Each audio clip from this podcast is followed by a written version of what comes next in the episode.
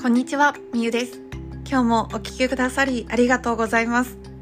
このラジオでは、ヨガインストラクターとして働く私が、様々な夢を追いかけ、仕事や事業、暮らしを通して得た経験や言葉を声の日記として発信しています。ぜひ、あなたの夢や日常も振り返りながら聞いていただけると嬉しいです。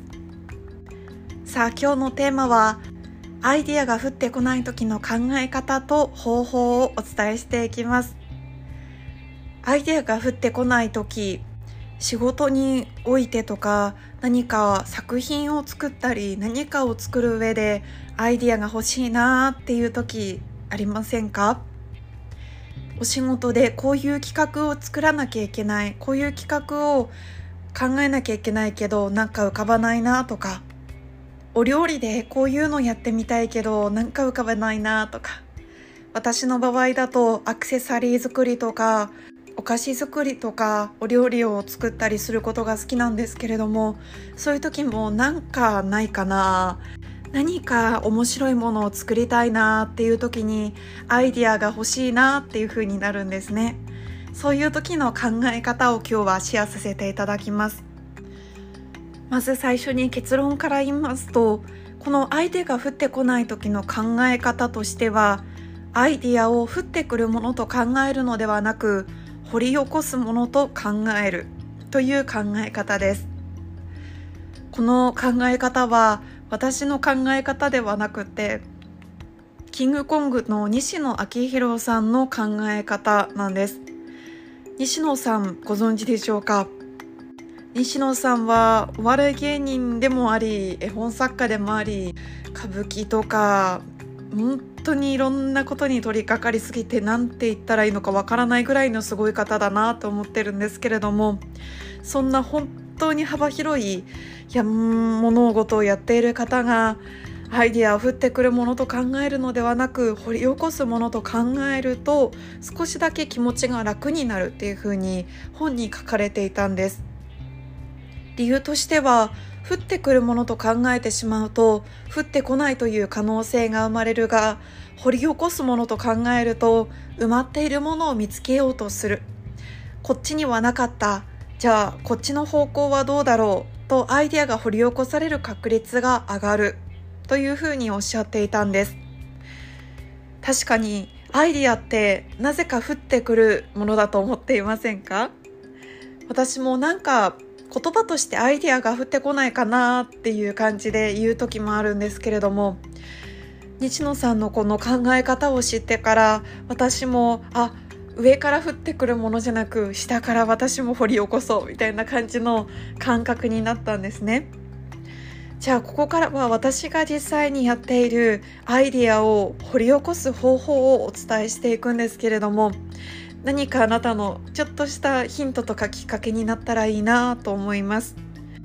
私自身冒頭にも言いましたが結構ものづくりとかお菓子作りお料理を作ることなんか制作に関することが結構好きなんですね。なのでそういうこととかに限られてしまうかもしれないんですけどもちろんこう歌手をね目指して今歌詞を書くのにアイデアが欲しいとか何か絵を描くのにもアイディアが欲しいとかいろんなことでこうアイディアが欲しいななんかないかなって思ってる方のヒントにもなるかなと思います。私がやっていることはバーとお伝えしていくとピンタレストというアプリで画像を集める関連画像を集めること。あとはインスタのハッシュタグでキーワードを入れて調べてみること。YouTube で調べる見る。インターネットでキーワード検索。とにかくほんの少しでも浮かんだものは紙に書き出す。文字とイラストで書くこと。そして実際に少しでもやってみる。やってみて浮かぶこともある。ということです。参考になるかはちょっとわからないんですけれども。私が常日頃感じているのはやってから浮かぶことって多いなってすごい感じるんです。